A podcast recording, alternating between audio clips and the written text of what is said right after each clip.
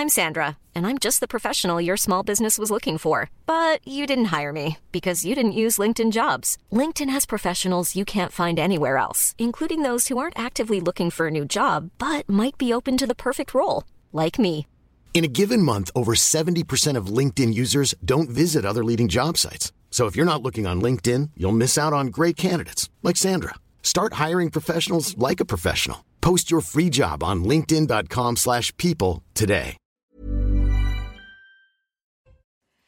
Bienvenue à tous dans Face à l'info. Ravi de vous retrouver ce soir. Tout de suite, la minute info Somaya Labidi. Le discours d'Emmanuel Macron perturbé par des manifestants à La Haye. Où est la démocratie française ont-ils crié tout en déroulant une banderole sur laquelle était inscrit en anglais Président de la violence et de l'hypocrisie. C'est très important d'avoir un débat social, a répondu le président lorsqu'il a pu reprendre la parole après une minute d'interruption. La RATP va-t-elle se frotter à la concurrence? Valérie Pécresse, présidente d'Île-de-France Mobilité, se dit prête à une mise en œuvre progressive de l'ouverture à la concurrence des bus parisiens. Elle estime que reporter, c'est renoncer et propose la date du 1er, du 1er janvier 2025 à nos confrères du Figaro. La fin du monopole de la société prévue fin 2024 pourrait entraîner un conflit social majeur pendant les JO 2024. Et puis c'est la journée mondiale de la maladie de Parkinson. Près de 50 événements sont organisés un peu partout en France. Pour rappel, cette maladie neurodégénérative se caractérise par la destruction de neurones spécifiques et pour laquelle il n'existe pas de traitement curatif. En France, 200 000 personnes en sont atteintes, soit un adulte sur 250. Au sommaire ce soir, alors que les syndicalistes se préparent à une nouvelle journée de mobilisation contre la réforme des retraites dans 48 heures, alors que la décision du Conseil constitutionnel est attendue vendredi, les regards se tournent vers les tensions entre l'Élysée et Matignon. En quoi Emmanuel Macron peut-il encore composer avec Elisabeth Borne après Édouard Philippe, le général de Villiers, le préfet Comet, peut-il encore exister face à Elisabeth Borne, une femme de tête au caractère éruptif? L'édito de Mathieu Bocoté. Comment la France se tire-t-elle une fois encore une balle dans le pied? Les exportations de céréales françaises sont interdites à partir du 25 avril en dehors de l'Europe. Décision spécifiquement française, contrairement aux autres pays. Donc, décision de l'Agence nationale de sécurité sanitaire alimentaire en cause un insecticide que la France interdit. Conséquence, 11 millions et demi de tonnes, de tonnes vont manquer dans plusieurs pays du monde qui sont en souffrance alimentaire qui prendra la place de la France à l'exportation A priori, la Russie. L'analyse, Dimitri Pavlenko. Le rapport sur la gestion du Covid par le gouvernement est enfin rendu public. C'est contre la volonté du gouvernement que la justice a finalement ordonné mercredi dernier sa publication. Aucun acteur rencontré n'a semblé avoir une vision claire et exhaustive. Le centre de crise sanitaire s'est rapidement trouvé submergé. Plusieurs défaillances comme l'oubli au début de la crise des quelques 611 000 seniors résidant dans les maisons de retraite pourquoi le gouvernement voulait-il cacher ce rapport Le décryptage de Charlotte Dornelas? À l'heure où le Dalai Lama est en pleine polémique, que sait-on réellement de lui? Qui est-il? Ce chef spirituel des Tibétains bouddhistes, aujourd'hui âgé de 87 ans, a été reconnu suite à des visions comme étant la réincarnation du 13e Dalai Lama, alors qu'il n'avait que deux ans. Marc Menant raconte. Et puis de plus en plus de sympathisants de gauche jugent qu'il y a trop d'immigrés en France. Selon une étude de l'Institut BVA publiée par l'Opinion, ils sont 48%, soit 20% de plus par rapport à une précédente étude menée il y a 5 ans. Pourquoi l'opinion publique semble plus unie que les élus sur ce sujet de l'immigration? Est-ce une méconnaissance de l'électorat? Est-ce la preuve de la déconnexion de certains élus avec le peuple? L'édito de Mathieu Bocoté. Une heure pour prendre un peu de hauteur sur l'actualité. On commente, on décrypte, on analyse et c'est maintenant. Thank you.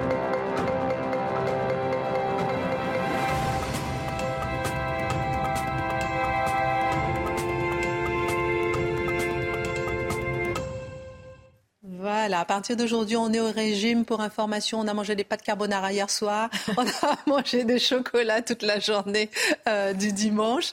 Et euh, à partir d'aujourd'hui, régime. On veut être svelte. Pourquoi? Légumes à la phosphine. Ah oui, légumes à la phosphine. On va en parler euh, justement dans un instant. Ravi de vous retrouver, ma belle Charlotte, mes amis. C'est parti. Dans un instant, on va faire un tour de table à propos. On avait beaucoup de sujets. Hein. On a choisi Adrien Caténas. Est-ce une gifle? À la gauche Son retour dans l'hémicycle. On en parle dans un instant. Pour commencer, Mathieu Bocoté, 48 heures avant la prochaine mobilisation et trois jours avant la décision du Conseil constitutionnel, nous allons nous intéresser à la tension ouverte au sommet de l'exécutif entre Emmanuel Macron et Elisabeth Borne. Le premier croit en la France, capable de soutenir une nouvelle poussée de réformes. La seconde croit que la France doit reprendre son souffle. Le premier se reconstruit politiquement à l'international en ce moment et ça bouge quand même à l'international. Et la seconde espère faire atterrir une fois pour toutes la réforme des retraites. Est-ce que ces tensions, selon vous, sont appelées à se radicaliser À tout le moins, on ne les voyait pas émerger il y a quelques semaines à peine. Il faut bien poser le, le, paysage politique, le paysage au sommet pour comprendre la nature de cette tension. D'un côté, Emmanuel Macron, on doit se mettre dans son esprit il vient de gagner. Il lui suffit de franchir le cap du Conseil constitutionnel et ensuite il pourra dire j'ai réussi. Ce que personne n'a réussi, une réforme sociale d'inspiration libérale d'envergure, malgré l'opposition de la population. Mais j'aurais réussi pourquoi? Parce que je m'entête et l'histoire me donnera raison. On comprend son logiciel. Rappelez-vous, on en avait parlé ici il y a quelques semaines quand ses conseillers à l'Élysée disent vous êtes un personnage de roman qui affronte le destin, qui affronte les intempéries, le capitaine dans son navire, et l'histoire vous donnera raison. Alors, c'est son récit, et de ce point de vue, puisqu'il a franchi cette étape, aujourd'hui, il cherche à se déployer, d'autant qu'il ne peut pas se représenter, il ne faut jamais l'oublier, il cherche à se déployer à un nouveau niveau. Donc, comme s'il était libéré des tracasseries françaises habituelles, il se déploie dans son esprit à l'international. Il commente la politique entre la Chine et les États-Unis. Il intervient, là on le voit, là, il se projette dans son rêve de, souveraineté européenne d'une manière ou de l'autre. Et il croit désormais être seul maître. Il a réussi. Alors, pour plusieurs, ils se disent Emmanuel Macron est en rupture. Non, dans son esprit, il a réussi et cette réussite lui donne le droit finalement de consacrer son mandat à la grandeur de la France et peut-être la sienne dans son esprit. Il est possible que cela se confonde avec une boussole, un cap, l'Europe. De l'autre côté, euh, Elisabeth Borne, qui est une techno, faut pas l'oublier. C'est un personnage, c'est une techno qui a été choisie parce qu'elle ne prenait pas la lumière. C'est-à-dire qu'on l'a choisie pour sa sobriété. On l'a choisie pour sa fadeur relative. On l'a choisie parce qu'on ne lui prêtait pas de charisme. Et telles étaient ses qualités. Bon, on souhaiterait en avoir d'autres dans la vie en général. Mais ce qui est intéressant, c'est que les circonstances lui donnent désormais un charisme inattendu, selon certains. Pas selon tous, mais selon certains. Et quel est ce charisme? C'est le charisme de l'opiniâtreté. C'est le charisme de celle qui était capable de tout piloter sans euh, perdre ses nerfs. Celle qui était capable de mener la réforme et qui, aujourd'hui, aujourd'hui, se constitue comme seule figure capable de s'opposer à Emmanuel Macron quand on regarde la Macronie, généralement, on a des gens qui, ont plutôt le réflexe du euh, oui patron. Et là, on est plutôt avec une dame qui se constitue en disant j'ai un autre point de vue sur l'avenir du pays, je suis en position qui compte. Et vous ne pouvez pas me dégommer comme ça. On sait qu'Emmanuel Macron, euh, moi je crois que c'était dans le Figaro, ça filtré récemment, dit on m'avait vanté une femme d'exception et regardez avec quoi je me suis retrouvé. Des mots de peu de tendresse. Mais là, aujourd'hui, elle se permet de le contredire et le contredisant, elle se donne un espace politique qu'elle n'avait pas jusqu'à tout récemment. alors, si on aime un peu les comparaisons historiques, j'ai l'impression qu'on est en train de, voir apparaître, on verra si ça tient, une forme de Raymond Barre de gauche. Donc, la techno qui devient politique et qui se crée une légitimité par ses compétences techniques. Alors ça, en gros, c'est la scène qui se présente devant nous s'ajoute un élément, c'est qu'il y a une hiérarchie naturelle entre l'un et l'autre. Une hiérarchie naturelle, une hiérarchie formelle, une hiérarchie constitutionnelle. Et Emmanuel Macron n'aime pas particulièrement avoir d'autres figures politiques que lui dans la Macronie. On le sait d'ailleurs, la, la vertu, je le disais, de ce que j'ai dit d'Elisabeth Borne, on pourrait dire de la, plupart des ministres, pas de tous, mais la plupart des ministres, ils ont été justement choisis parce que ce sont des anonymes interchangeables que l'on peut congédier sans que personne ne s'en rende compte. Or, à part quelques-uns, Bruno Le Maire, Darmanin, euh, des figures qui existent, mais la majorité des macronistes de gouvernement sont de sympathiques anonymes. Alors là, qu'est-ce qu'on voit dans cette scène très particulière? Une figure politique émerge. Est-ce que ça va déranger Emmanuel Macron? Est-ce que ça va l'embêter? Est-ce qu'il va se dire, je ne peux pas tolérer cette figure? Ou peut-il s'appuyer sur elle? Parce que là, ça pose un autre problème. Elisabeth Borne figure plutôt de centre-gauche, quoi qu'on en dise. Emmanuel Macron aussi, soit dit en passant. Ils ont le même ancrage mental. Leur divergence, à ce moment, c'est pas sur le contenu des réformes, c'est sur la méthode des réformes. Mais il y a plusieurs appels qu'on entend en ce moment. Il faudrait réancrer la majorité à droite, la minorité ou la majorité relative à droite parce que le, socle sociologique du macronisme se serait déplacé. Donc, il faudrait un nouveau PM, un nouveau premier ministre. Un nouveau premier ministre issu des Républicains. Là, c'est la petite musique qui tourne en ce moment. Lequel? Lequel Bruno Le Maire Gérald Darmanin, quelqu'un qui vient directement des Républicains. Le cornu Ah oui, bah, Parmi d'autres, parmi d'autres. Observant politique, j'ai jamais rencontré quelqu'un qui ne se croyait pas appelé aux plus hautes responsabilités. Ça fait, je pense, ça fait partie du métier. Non, mais ce sont des noms qu'on prête. Ah oui, bien sûr, bien sûr. Donc, ce qui est intéressant dans le scénario actuel, c'est que là, Elisabeth Borne marque l'ancrage néanmoins au centre gauche de la Macronie, dans, le, dans, l'esprit de, de, ceux qui s'y rassemblent. Et de l'autre côté, s'il y a une main tendue au LR, alors là, Elisabeth Borne, c'est l'obstacle qui empêcherait le renouvellement de la Macronie. Et en plus, n'oubliez pas la discussion qui est déjà ouverte aussi sur le successeur d'Emmanuel Macron, moins d'un an après l'élection présidentielle. Ayons tout ça à l'esprit, on peut se demander si Emmanuel Macron voit désormais Mme Borne comme du poil à gratter. Est-ce que tout n'est pas appelé à se jouer le 14 lorsque le Conseil constitutionnel sera amené à trancher? Ah ben là, Effectivement. on est dans ce moment où les spéculations s'additionnent sans, qu'on ait l'élément central. Qu'est-ce qui se passe? Parce qu'il faut comprendre, le pays, globalement, est épuisé. Il est épuisé politiquement. Je dirais qu'il est fatigué. Fatigué politiquement. Parce que toute cette contestation, puis il y a beaucoup d'énergie politique qui était mobilisée là-dedans. On doit toujours penser en termes d'énergie politique. Toute cette énergie politique pour faire avorter le projet, pour le bloquer, pour l'empêcher, qui globalement avorte, qui globalement avorte et ne donne pas de résultat pour l'instant. L'exécutif a gagné. Plus encore, la gauche sort plus divisée de cette crise qu'elle n'était au tout début. On le voit en ce moment avec le... c'est vrai. Oui, mais l'espèce de duel sur le mode Far West entre euh, Fabien Roussel et Jean-Luc Mélenchon, pour savoir, et les deux d'ailleurs dégainent les premiers, mais ils se manquent mutuellement, c'est particulier. Mais, ou alors ils s'abattent les deux, c'est pas impossible non plus. Quoi qu'il en soit, on a cette espèce de crise dans la gauche qui sort assez abîmée.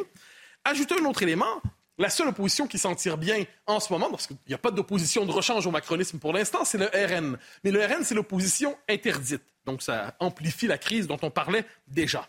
Donc vous l'avez dit, il y a le, le 14, le Conseil constitutionnel, ça tombe. Alors quels sont les scénarios? La réforme est validée. Alors là, c'est un problème aussi pour la gauche de la rue. Parce que la CFDT, M. Berger, on dit on accepte. Si euh, le, Conseil constitutionnel dit c'est passé, ça passe, c'est réglé, on accepte, c'est réglé, on n'en parle plus. Mais là, quels sont les, syndicats? Les autres syndicats vont peut-être vouloir mener encore la bataille. Gardons ça à l'esprit.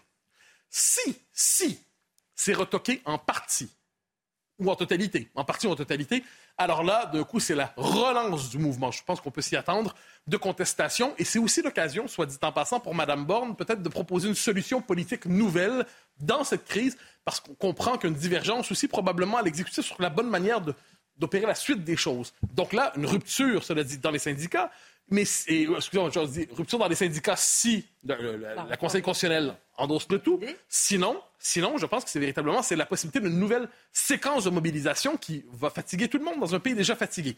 Dernière considération qu'on ne doit pas oublier, la question du référendum d'initiative partagée. Je reprends la formule de Sonia Mabrouk ce matin Europe 1 qui disait c'est un poison lent qui pourrait euh, véritablement paralyser ou déformer le pays.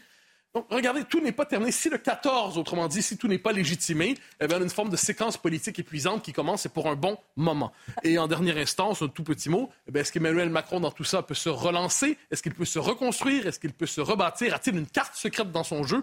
C'est la question que tout le monde se pose. Alors, justement, qu'est-ce que, qu'est-ce que vous pourriez répondre à cette question? Est-ce que Emmanuel Macron peut se relancer à l'heure qu'il est? Alors, avec les différents scénarios que vous avez. Je vais y aller euh, sur le mode euh, très spéculatif. Ce serait possible théoriquement parce que ça va mal pour lui en ce moment, quoi qu'il en pense. Mais selon quelles conditions? Relancer en politique, c'est pas une performance artistique. C'est pas dire regardez-moi puis trouvez-moi aussi beau que je me trouve beau moi-même. Ça ne suffit pas. Hein. Le, fait de se désirer soi-même ne suffit pas à susciter le désir chez les autres. Ça, c'est un élément qui compte.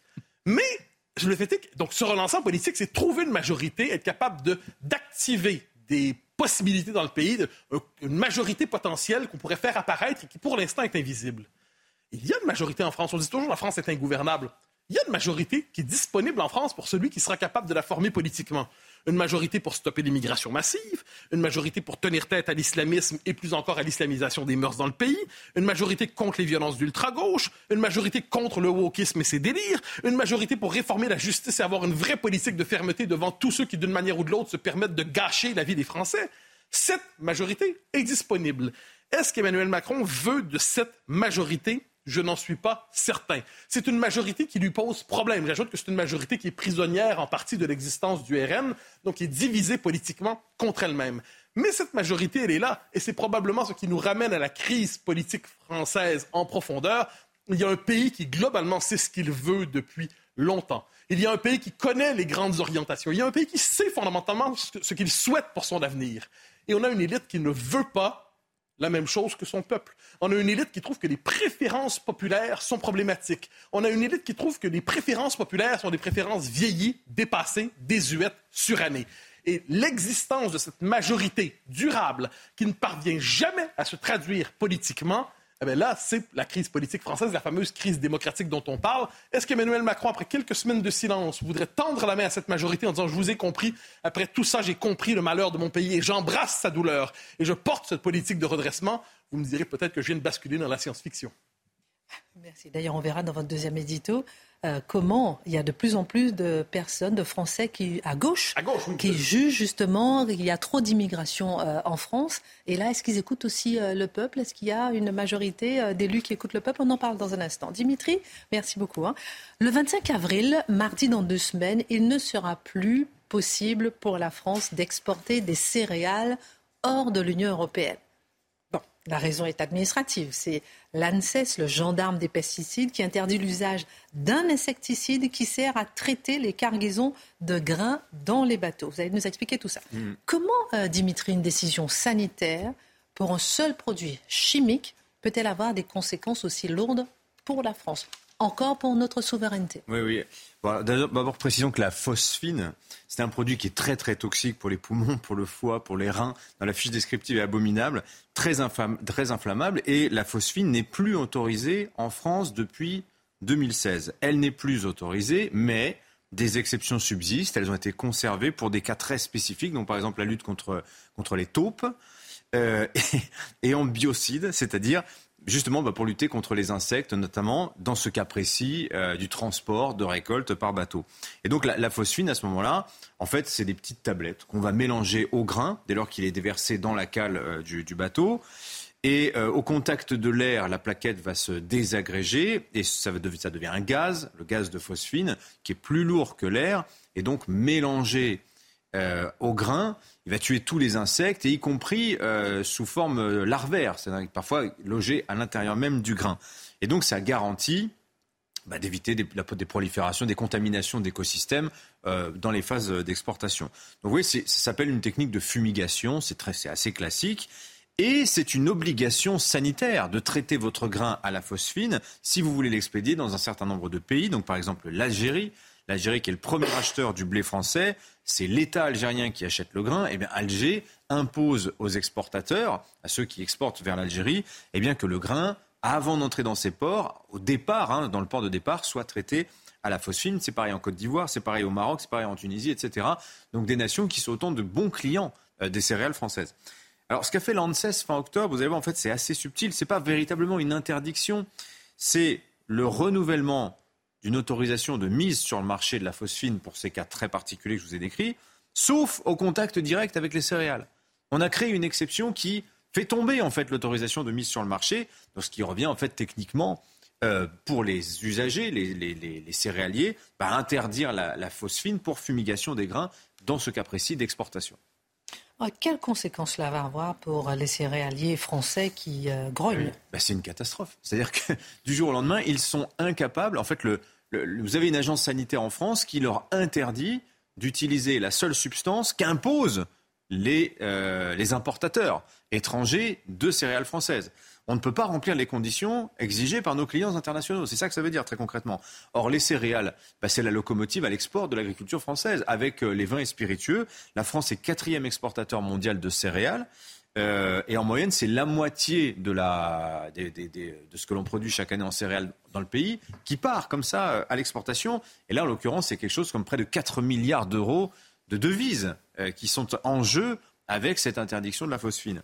voilà. Et, ce grain, il faut bien comprendre que nos clients étrangers, à commencer par l'Algérie, l'attendent. Et ce qu'il faut rappeler quand même les tensions mondiales qu'on a depuis un an sur les céréales pour diverses raisons. La guerre en Ukraine, mais pas seulement, aussi les conditions climatiques, etc.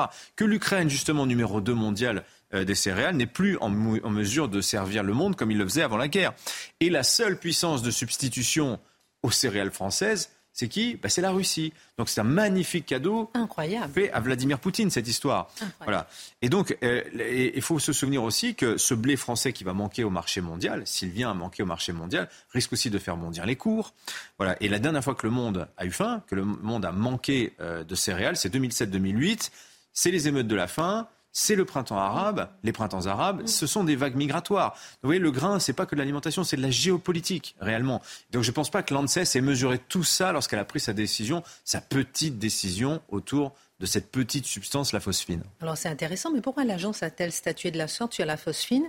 Est-ce qu'il y avait une urgence sanitaire, environnementale sur le mais sujet? Même pas, mais même pas. Ah c'est ça qui est le plus fou, c'est que la phosphine, en fait, rien du tout. Mais vous allez comprendre, la phosphine, en fait, elle est homologuée partout dans l'Union européenne euh, à, ce stade.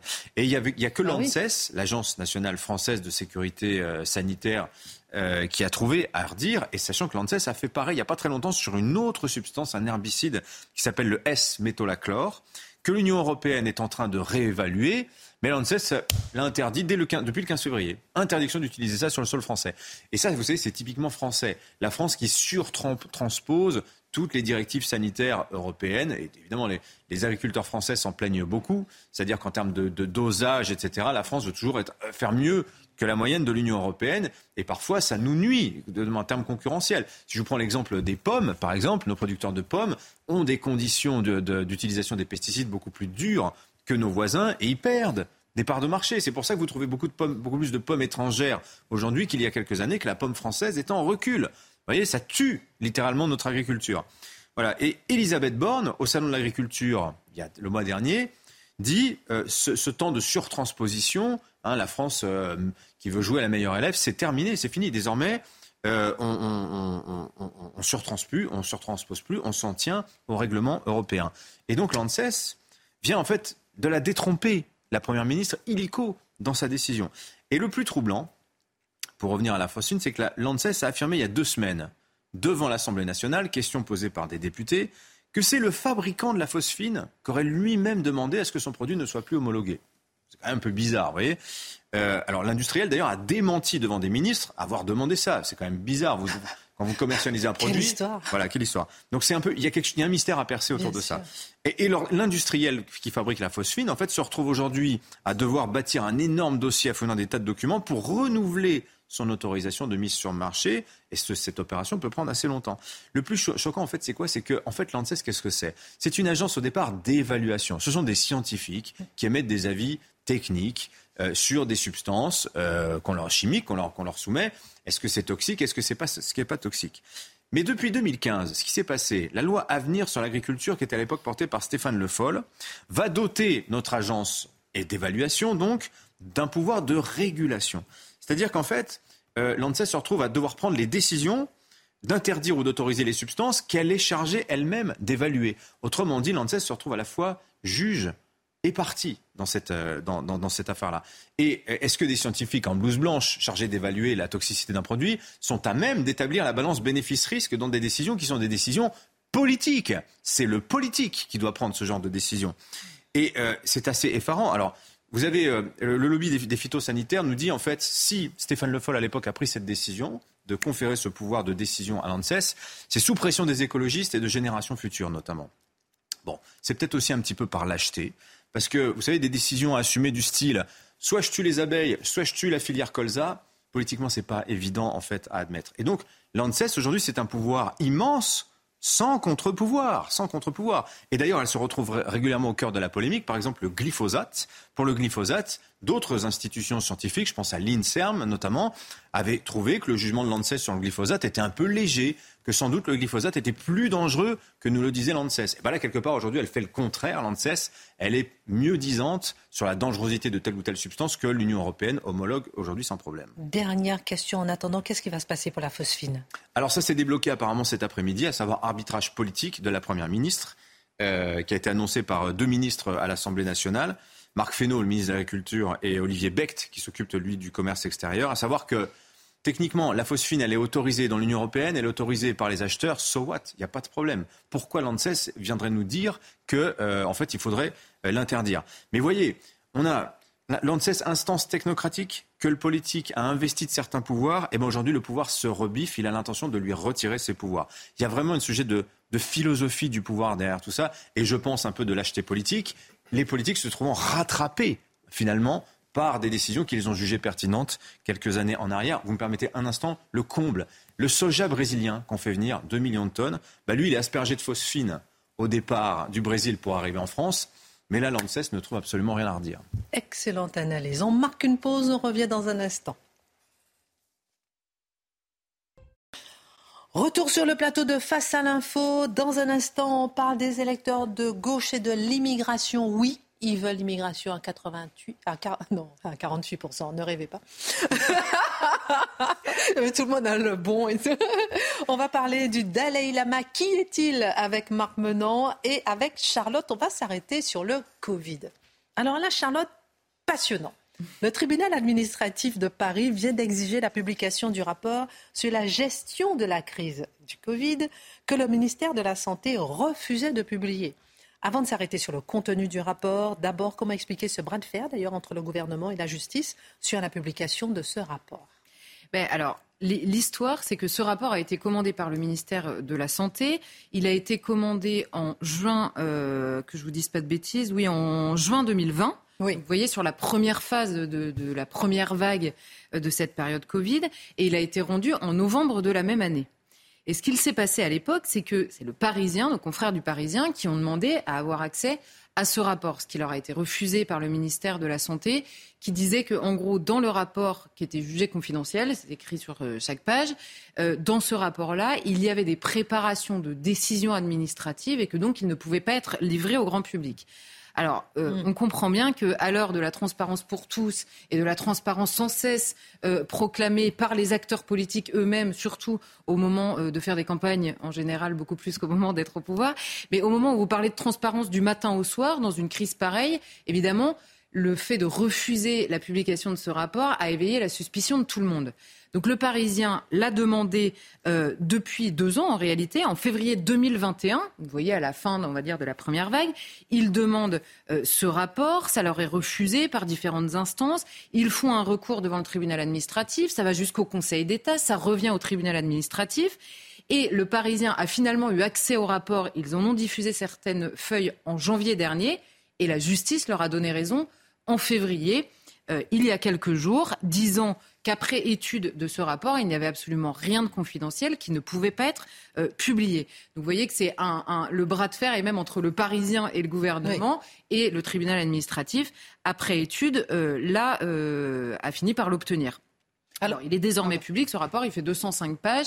Il analyse, alors le but initialement, il nous disait, c'était d'identifier les réussites, les difficultés et les lacunes. C'est vraiment un rapport qui s'attarde sur la gestion de crise par euh, l'État, en gros, et par les différents organismes qui sont prévus précisément pour réagir en temps de crise, qui étaient prévus au milieu de la crise, et comment est-ce que cette crise euh, a été gérée pendant cette première vague, donc à la fois avec la surprise, mais en même temps avec des, comment dire, des organismes au sein de l'État qui étaient justement prévus pour une crise imprévue.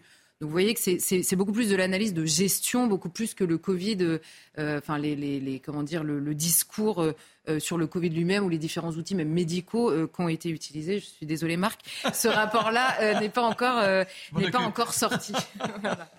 Alors qu'est-ce qu'on apprend dans ce rapport que le ministère souhaitait garder pour lui et comment expliquer la peur de la publication du rapport? Voilà, il y a une, analyse qui est très personnelle, on va dire, hein, qui pourrait être contredite. Mais je pense que, comme dans cette crise, le gouvernement aurait très bien pu dire dès le début, c'est une crise d'une telle ampleur par laquelle nous avons été surpris euh, avec de, une énorme inconnue à l'échelle mondiale, et donc bah, on tâtonne. Sauf que ce gouvernement n'a jamais accepté à aucun moment dans la crise et même au plein cœur de la crise la moindre remise en question. Alors le rapport est assez sévère dans l'organisation de l'État pendant cette crise. Donc évidemment, la première chose qui vient à l'esprit, c'est qu'ils n'avaient pas très envie que ce soit étalé sur la place publique, notamment leur inorganisation. Par ailleurs, quand vous avez une période, aujourd'hui avec le recul, c'est quand même une période qui a été marquée par un autoritarisme complètement dingue. Et forcément, quand vous découvrez dans ce rapport qu'il y avait une impréparation et un flou artistique absolu dans la gestion même des outils, ça, devient encore plus insupportable et bien au-delà de la question même du Covid. C'est-à-dire de se dire que vous avez des acteurs à la tête de l'État qui qui n'ont même pas accepté, on va dire, dans le débat public, la moindre interrogation, la moindre discussion de n'importe quelle décision, et que vous découvrez a posteriori qu'en fait, ils naviguaient à vue, bah, vous vous dites c'est un peu inquiétant sur ce sujet comme sur d'autres. Il y avait déjà des doutes au départ, mais non, mais c'est ça. C'était, là, ça confirme en euh, fait les doutes de la population. Et, si je puis euh, me permettre, ça interroge sur la manière dont l'État gère lui-même ses propres outils, et ça interroge aussi sur la comment dire euh, l'insolence légitime absolument perdue du monde médiatique, qui, lui-même n'a pas encouragé à, simplement accepter que des questions soient posées sur les décisions qui étaient prises. Alors, le, rapport lui-même, il décortique donc l'organisation des services du ministère qui se mettent euh, euh, en branle dès le début de cette crise. Hein. on parle de, janvier 2020, en l'occurrence, quand la fameuse cellule de crise interministérielle se met en place. Et alors là, on nous parle en effet d'impréparation, de, confusion, d'un ministère absolument submergé et surtout d'une dissolution, on va dire, des responsabilités tant euh, les, organigrammes changeaient en permanence et on a ajouté des acteurs aux acteurs. Il y avait des doublons partout. Personne ne savait qui gérait quoi exactement. Pour vous donner une idée, parce que je ne vais pas rentrer dans un détail assez technique dans la gestion de cette crise, mais on a eu entre euh, mars et juin 25 organigrammes différents qui ont été sortis pour savoir qui s'occupait de quoi. Et c'est comme ça qu'on arrive à notre question initiale des seniors. Et en effet, le rapport dit c'est par la fragmentation du pilotage de la crise, le changement permanent des responsables et de responsables absolument illisibles, donc personne ne savait euh, qui gérait quoi très exactement, et bien que 600 000 personnes dans les EHPAD ont tout simplement été oubliées dans l'organigramme. Parce que quand vous avez des responsabilités qui sont diluées en permanence partout, et bien chacun est dans son couloir de nage sans avoir la vision globale. Et le rapport nous parle d'absence de vision globale de tous les acteurs qu'ils ont euh, audité, qu'ils ont entendu euh, pour faire ce rapport. Et ils ont entendu 375 personnes. On a des cadres qui travaillent dans les ministères, des directeurs d'agences régionales de santé, euh, d'hôpitaux ou d'EHPAD, du personnel soignant, des préfets, des élus tous les acteurs de l'État qui ont eu à un moment ou à un autre bah, à, agir, on va dire, dans ce dispositif. Donc c'est comme ça qu'ils expliquent la, la, question des seniors. Et là, vous vous dites, là encore, dans la crise, au début, ils disparaissent des radars dans la gestion de la crise, et puis en plus, ensuite tout se retourne et ils deviennent l'argument moral absolument incapacitant dans toute la crise en se disant mais vous voulez quand même pas faire mourir des personnes âgées. Donc vous voyez que euh, on se rattrape, on va dire, d'un propre oubli dans la gestion en le basculant pour rendre indiscutable toutes les décisions qui sont prises derrière. Ensuite, il y a quelque chose Enfin, il y, a, il y, a, une partie du rapport qui s'attarde aussi sur la question de la recherche. Alors là aussi, c'est très sévère, puisque le rapport développe. Le rapport est intéressant sur la manière dont, en revanche, sur le terrain, que ce soit localement ou dans les hôpitaux avec les soignants, il y a eu une très forte dynamique de prise d'initiative de gens qui n'avaient plus le choix c'était tellement euh, le flou dans la décision que ben, sur le terrain, tout à coup, un peu euh, euh bah voilà, euh, quand on a redonné la responsabilité par la force des choses aux personnes qui étaient directement responsables, eh ben ça se passait mieux.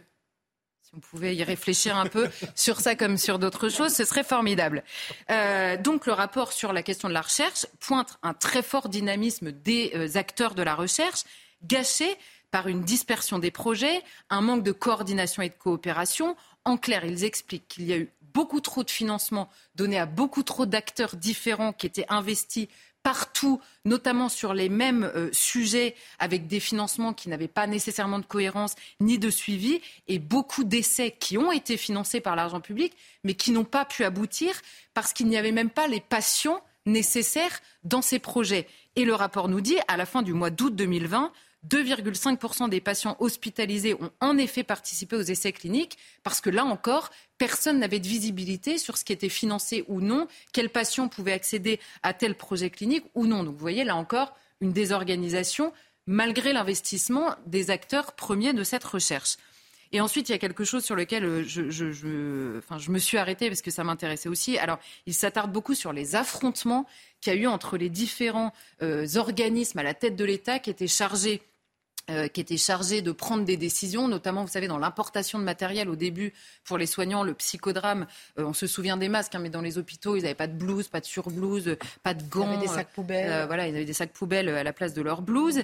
Et là, on découvre que Santé publique France avait été investi de la mission d'importation du matériel, mais ils n'avaient pas les moyens, notamment logistiques, parce que ça n'était pas initialement leur métier. Donc, il y a d'autres organismes qui sont rentrés dans le jeu, mais qui, n'étaient, qui étaient donc défiés par Santé publique France qui leur demandait toujours plus de rapports à remplir, de, de contrats, euh, euh, de lettres de saisine à chaque fois qu'ils devaient prendre une décision. Et là, il y a un observateur euh, qui est cité dans un des, des papiers justement du Parisien qui a beaucoup analysé le rapport et qui dit au milieu de la tempête, il aurait, il aurait mieux valu dire aux acheteurs et aux fonctionnaires mis sous pression, faites comme vous pouvez, dérogez aux règles en restant honnête, on ne viendra pas vous chercher des poux. Et cette phrase, elle m'a intéressée parce que je me suis dit, même au plein cœur de la crise, il a fallu qu'il y ait euh, des, technos quelque part pour expliquer, vous remplissez bien le PV, vous, vous mettez votre signature à chaque ligne et évidemment, tout le monde a eu peur qu'on lui demande des comptes parce qu'au milieu d'une crise, vous n'avez pas très envie qu'on vienne vous chercher trois mois après en disant excuse-moi, mais là, à ce moment-là, j'aurais pas fait ça comme ça. Et donc, tout le monde se planque et il n'y a plus de responsable dans une crise quand vous n'avez plus personne qui décide d'endosser une responsabilité. C'est évidemment le pire qui puisse vous arriver et c'est un peu euh, ce qu'on a retrouvé. Donc, au-delà de la question de la gestion du Covid elle-même, ce rapport est intéressant parce que malheureusement, on retrouve beaucoup de mots MAUX bien français. Alors, que retenir de ce rapport, justement Quelles leçons à tirer? Est-ce qu'on a changé, justement, certains comportements depuis que ce rapport euh, existe? Bah alors, les comportements ne sont pas encore changés parce qu'on nous explique que ce n'est pas le moment, parce que c'est évidemment jamais le moment. Dans le rapport, il y a 32 recommandations assez précises justement sur la gestion, mais on a, euh, on a surtout une identification justement de problèmes que l'on retrouve chez tous les acteurs de l'État. Vous pouvez prendre la justice, vous pouvez prendre la police, vous pouvez prendre l'école, vous pouvez prendre l'hôpital de manière générale. Vous avez exactement le même genre de, euh, de, comment dire, de critiques hors période de crise. Donc c'est pour ça que ce rapport pourrait servir de refondation, on va dire, de manière générale, de la manière dont se comporte l'État sur tous ces sujets-là. Je vous redonne les, gros sujets désorganisation, euh, euh, dissolution de la responsabilité, des chaînes de décision, organismes chargés de doublons parce que plus personne n'y voit rien, gaspillage d'argent public, euh, évidemment. Et alors là, je vais me contenter de citer l'urgentiste Gérald Kirzek. Vous savez qu'on a vu pas mal pendant cette crise, parce que je trouve qu'il résume assez bien la situation. Il dit Cette crise du Covid a été gérée sur le terrain avec des ordres et des contre-ordres venant du haut. Là, c'est pareil. Quasiment tous les fonctionnaires des missions, notamment régaliennes de l'État, vous disent la même chose. Comme c'est le cas d'ailleurs hors crise, on a un empoisonnement par la technostructure qui est inefficace et inopérante. Oui, il y avait l'excuse de la situation exceptionnelle en 2020, mais c'est ce que l'on constate malheureusement au quotidien aujourd'hui. C'est un des éléments clés de la crise du système de santé ordre et contre-ordre en permanence, déconnexion du terrain, médecins de santé publique qui n'ont parfois, pas de, qui n'ont parfois de médecins que le nom, c'est dramatique. Donc je pense qu'au-delà de la question du Covid, je le disais tout à l'heure, que cette crise nous serve de leçon sur la manière dont on se comporte et dont on accepte toutes les décisions comme si elles étaient euh, de droit divin et comme si euh, ces gens-là avaient beaucoup plus euh, même beaucoup plus de comment dire de, vision que ce qu'ils peuvent avoir dans une crise. Et là, je, je, suis, euh, je leur accorde le bénéfice de la crise qui les a surpris. Et au-delà de ça, en effet, il y a la question de la gestion même de l'État qui, évidemment, en pleine crise, est accentuée. Et c'est ce que l'on découvre euh, sans trop de surprise, malheureusement, dans ce rapport. Merci beaucoup euh, pour l'analyse de ce rapport. Dans un instant, on parlera d'Adrien Quatennens. 45 euh, ont voté pour qu'il puisse revenir à l'Assemblée nationale, 15 contre, 2 abstentions. On fera un tour de table. Juste avant, Marc Menant, à l'heure où le Dalai Lama est en pleine polémique, que sait-on de lui? Qui est-il? Ah, quelle histoire Alors déjà, c'est difficile pour nous avec notre culture. Là, je pense à vous trois, à vous quatre. C'est-à-dire que lorsque on utilise ce mot très souvent, on a dans notre crâne cette idée que de notre propre imprégnation.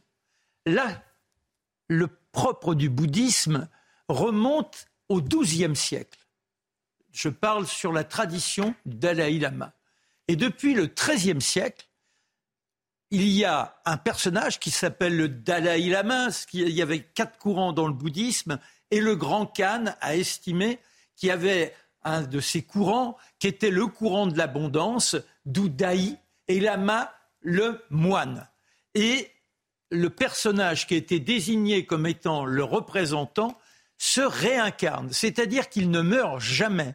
Depuis le XIIe siècle, c'est le même qui se retranche de son enveloppe corporelle et qui après doit réapparaître dans un autre individu. Avant le XIIe siècle, il n'existait pas. Euh, bah, euh, cette lignée-là n'existe que depuis le XIIe siècle.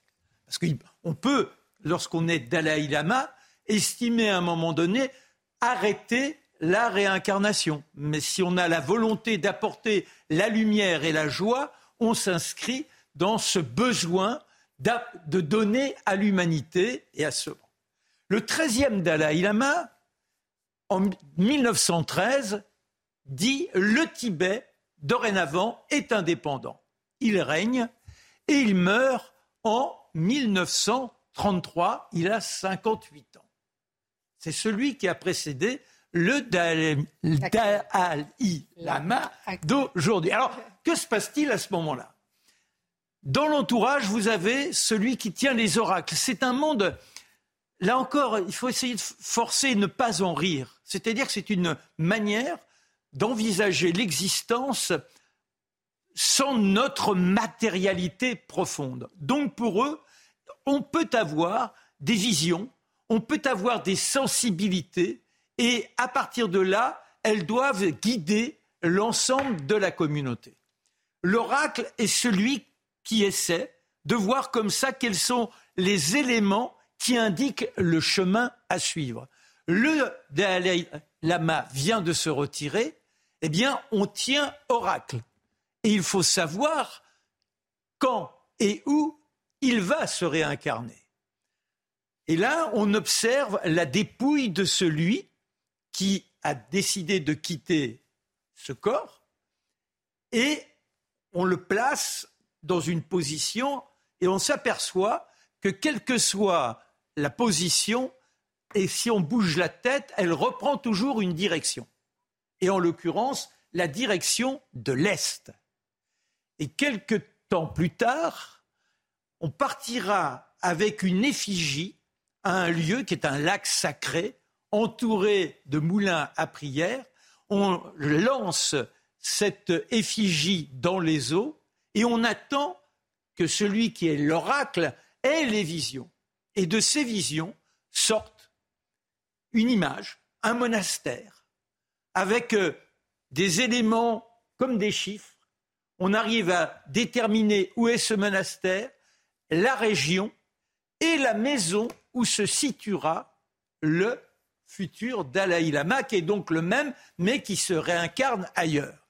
Et trois ans plus tard, eh bien, nouvel oracle, et on décide qu'il y a un, un, petit groupe mené par ce personnage déterminant, puisqu'il a les visions, qui se rend vers le lieu qu'on a plus ou moins estimé, puisqu'on connaît la direction, que l'on connaît le village, la maison on en a eu l'apparence, et c'est au fond d'une vallée. Et lorsqu'ils arrivent dans ce village, avec très peu de maisons, il y a bien la maison qui correspond à la vision de notre oracle. On se présente sans dire qui l'on est, et on a besoin de passer une nuit. Et on a un couple qui s'agite avec une petite fille, mais pas de petit garçon on s'étonne. Reste qu'au Tibet, un jeune garçon, dans ses premières années, a un lieu qui s'appelle le Kang, une sorte de petite taverne en argile et en boue, pour qu'il se tienne un peu plus au chaud dans les hivers extrêmement rigoureux. Je passe les détails et au bout du troisième jour, on voit apparaître ce petit bonhomme qui reconnaît sur le moine qui accompagne l'oracle, qui reconnaît un collier qui a appartenu à celui qui a disparu. Et puis après, on va avoir différents objets comme ça. Et le petit, qui n'a que 5 ans, qui ne connaît que l'idiome régional, se met à parler en tibétain. Et il évoque les différents objets qui viennent d'être tendus. C'est comme ça que l'on authentifie le Dalai Lama. On le conduira jusqu'à Lhasa avec sa famille et il devient sa sainteté et celui qui règne encore après avoir été chassé par les Chinois. Merci beaucoup pour les secrets qui se cachent derrière le Dalai Lama. Merci euh, beaucoup, euh, Marc Menant. Avant de parler de la gauche et de l'immigration, c'est une certaine nouveauté, on va faire un tour de table sur euh, Adrien Quatennens. Alors écoutez, regardez par exemple un tweet d'Anne Hidalgo. La honte, voilà le patriarcat. Comment peut-on en être encore là en 2023 Anne Hidalgo qui réagit au retour d'Adrien Quatennens à l'Assemblée nationale ou encore Marlène Schiappa, euh, de la même façon, le condamnation également du Parti socialiste, puisque quatre ans après sa condamnation pour violence conjugale, Adrien Quatennens est réintégré au sein du groupe LFI, 45 pour, 15 contre, 2 abstentions. Réaction, Dimitri. ça, m'inspire une phrase de Léo Ferré qui disait Les gens qui pensent en rond ont les idées courbes. Et ce qui me frappe, vous citez le tweet d'Anne Hidalgo, c'est non, mais c'est de la pensée automatique. C'est-à-dire, en fait, on a des concepts clés, patriarcales, ah. et on juge tout comme ça, toutes les situations, avec ce qu'on a dans la, tête. Alors, évidemment, c'était couru d'avance que ça allait fracturer euh, euh, la NUPES, hein, cette histoire de la réintégration d'Adrien Quatennens.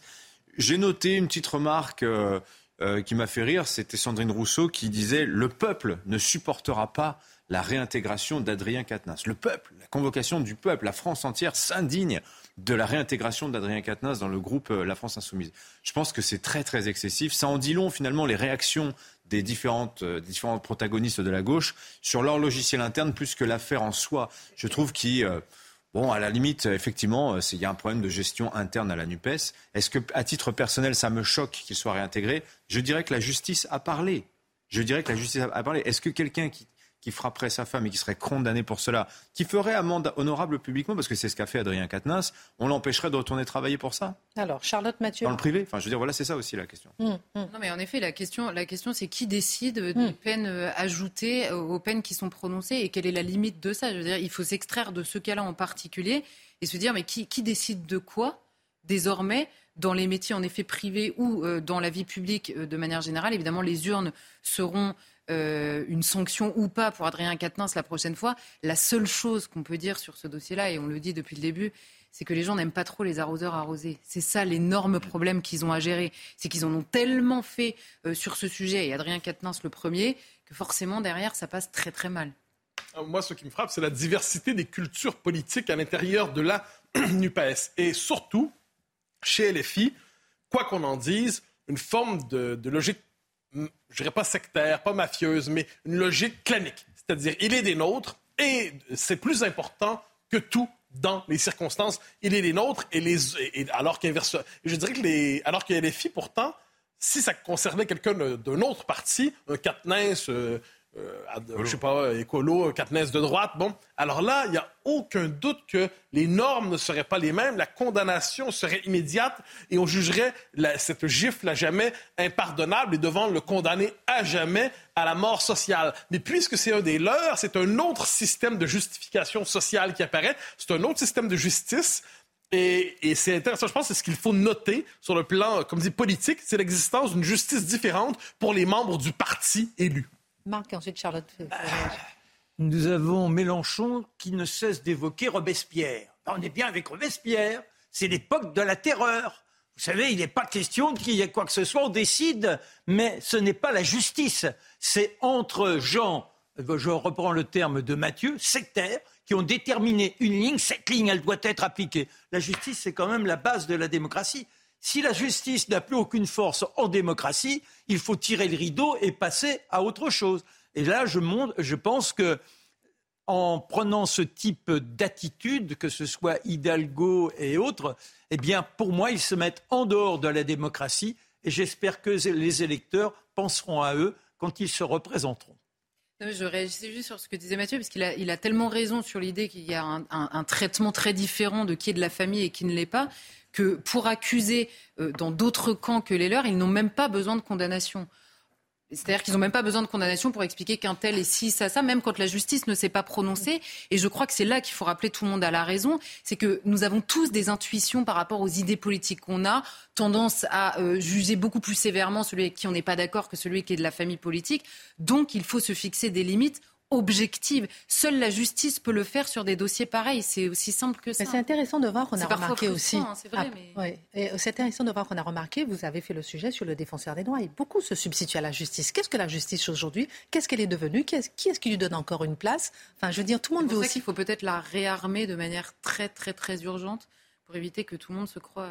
une chose qui me frappe par ailleurs, c'est euh, l'esprit de prudence et de modération de la France insoumise lorsque vient le temps d'expliquer la situation de ses membres qui tombent dans de mauvaises situations. On se rappelle avec M. Coquerel, qui était accusé euh, mm. d'avoir un comportement euh, déplaisant avec les femmes. Et, et, on se souvient que dans la logique, dans la logique du néo-féminisme, eh bien, il suffit d'être, le, la drague lourde nous conduit presque inévitablement à l'agression, si ce n'est au viol et tout ça. Et je me souviens de M. Bompard qui a défendu M.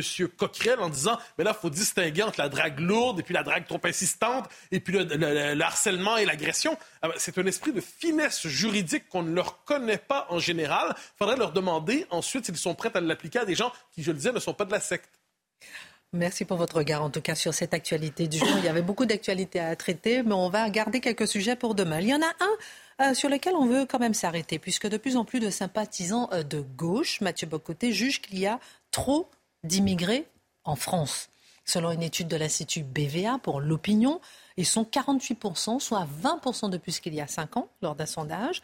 Et pourquoi l'opinion publique semble plus unie que les élus euh, sur ce sujet de l'immigration? Est-ce que c'est une méconnaissance de l'électorat? Est-ce que c'est la preuve de la déconnexion euh, de certains élus par rapport à leur peuple? Oh, Je pense qu'on peut en convenir immédiatement. Qui n'est pas capable de constater cela devrait se bannir à jamais lui-même du commentaire politique. Euh, ça, je pense que c'est un de principe de méthode. Euh, le premier élément qui est intéressant, je pense, c'est de, noter ce qu'on entend par gauche. Je, je pense que c'est le point de départ de cette réflexion. Qu'est-ce qu'être de gauche? Je dirais que pour le commun des mortels, euh, quand on quitte les milieux privilégiés de la gauche académique, universitaire, intersectionnelle, post-genrée, euh, diversitaire, ce milieu, globalement, l'homme ordinaire ou la femme ordinaire qui se dit de gauche, c'est généralement ben, les riches doivent payer davantage, il faut répartir les richesses, on veut une répartition plus équitable de la richesse, de la prospérité. Donc, être de gauche, c'est être contre les patrons, contre les puissants, c'est être contre les très riches avec cette idée que les petits se font exploiter par les gros. Globalement, l'affect de gauche, la sensibilité, la culture politique, les, les, intuitions, pour reprendre la formule de Charlotte de gauche, ce sont celles-là. Mais les gens de gauche, donc, il y a une forme de désaccord entre la gauche idéologique telle qu'elle s'est construite institutionnellement, la gauche médiatique, et la gauche du commun des mortels. Donc le commun des mortels qui, en plus, par ailleurs, subit, subit l'immigration massive dans ses différentes dimensions. Parce que là, il y a une dimension sociologique ici. Si vous êtes dans les grandes métropoles, dans ce progressisme urbain, ce progressisme métropolitain, ce progressisme bon chic, bon genre, qui a identifié pendant un temps la gauche, leur gauche, leur progressisme, c'était l'ouverture des frontières, euh, euh, l'abolition, en fait, je reste, c'est l'ouverture des frontières, à la fois pour les biens, les personnes, c'était la logique des droits qui se substituaient aux politiques. Et dans cela, c'était la ville qui se substituait à la nation, la métropole qui se substituait à la patrie. On avait besoin d'un personnel pour faire le travail. C'était le traitement d'une partie de l'immigration comme les nouveaux domestiques de la bourgeoisie mondialisée. Il faut quand même le rappeler. Hein. Ces gens qui ont grand cœur ont surtout quelquefois soucis monétaires inavoués. Quoi qu'il en soit, il y a ça. Et il y a le commun immortel qui le subissait, qui est obligé quelquefois de quitter la ville, quitter la, euh, s'éloigner toujours plus, s'éloigner, dis-je, toujours plus loin en banlieue pour avoir accès à la propriété. Ces gens qui continuent de se dire de gauche, et lorsqu'ils viennent à Paris, quelquefois ils sont inquiets, puis pas seulement à Paris, ils sont inquiets parce qu'ils font l'expérience du lien indéniable, qui, n'épuise pas la réalité, mais entre délinquance et immigration. On sait que l'une n'épuise pas l'autre, mais il y a un lien, ils en font l'expérience. Euh, ça devient compliqué. Donc ça existe. Ça existe tout simplement. Et le réel reprend ses droits de temps en temps. Mais, qu'est-ce qui se passe, cela dit, c'est que regardez ce que veut dire, je reviens sur qu'est-ce que veut dire être de gauche aujourd'hui. Imaginez quelqu'un qui, globalement, dit il faut taxer les riches à 90% Ce quelqu'un est très ardent dans son militantisme syndical. Ce quelqu'un pense qu'il est très, écologiste aussi, notre quelqu'un en question. Ce quelqu'un, et là, faites la liste, il y a tous les traits de l'homme de gauche. Euh, mais notre quelqu'un, il pense que l'immigration, il y en a vraiment beaucoup trop. Il faut peut-être même fermer les frontières mais notre quelqu'un sera déporté symboliquement à l'extrême droite. Il a beau avoir tous les traits de l'homme de gauche, si sur l'immigration, il ne dit pas bravo, encore plus, s'il vous plaît, il en manque, il n'y en a pas assez, le monde ne s'est pas encore assez transformé, eh bien, on dira, vous êtes d'extrême droite. Donc, tous les marqueurs idéologiques qui servaient à, marquer, à définir la gauche traditionnellement sont bannis. Désormais, le seul, le seul qui compte en dernière instance, c'est le rapport à l'immigration massive. Alors, vous me direz, qu'est-ce que ça veut dire tout ça politiquement? Mais regardez un peu ce qui se passe avec Fabien Roussel ces jours-ci. C'est intéressant, Fabien Roussel met en scène de plus en plus son désaccord avec Jean-Luc Mélenchon. Il avait joué la présidentielle sur le mode communisme béret-baguette. Hein, il avait joué sur le. Qu'est-ce que c'est le communisme?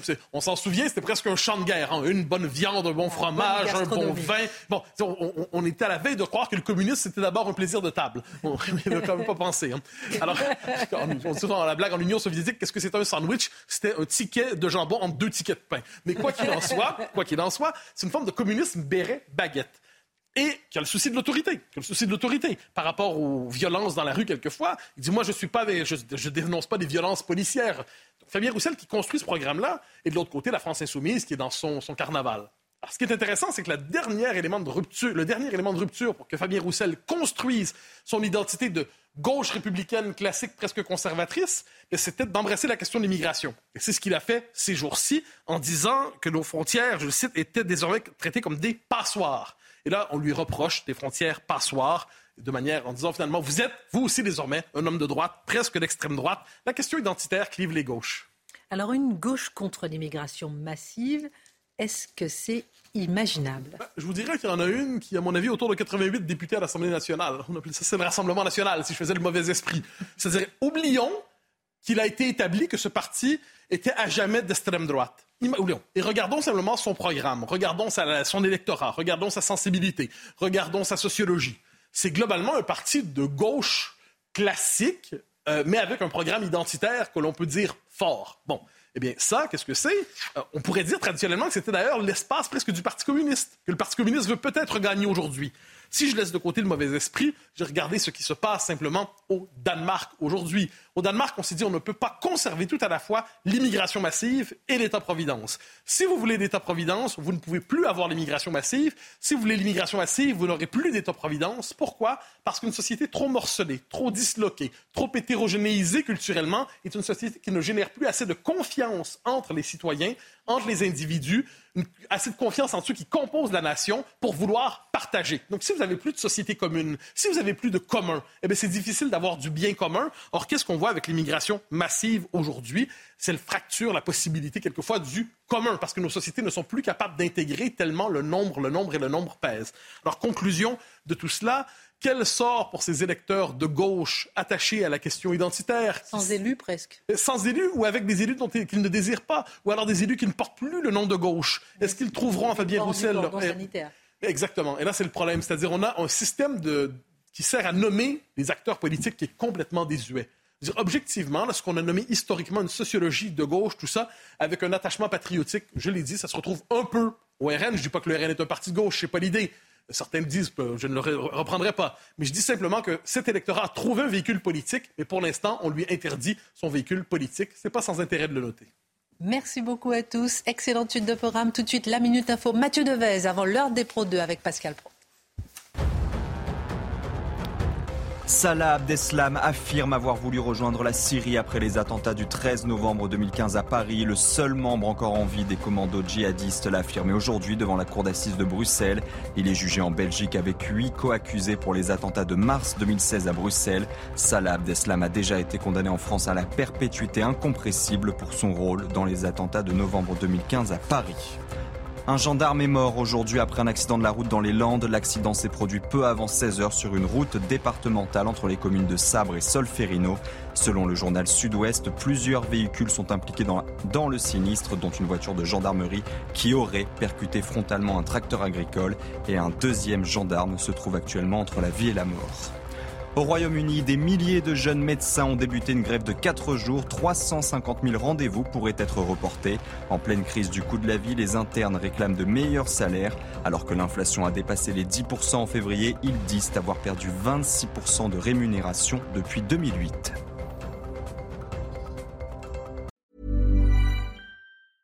Even when we're on a budget, we still deserve nice things.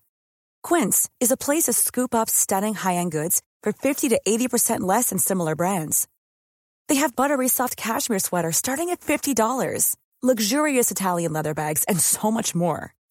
Plus, Quince only works with factories that use safe, ethical, and responsible manufacturing. Get the high-end goods you'll love without the high price tag with Quince. Go to quince.com/style for free shipping and 365-day returns.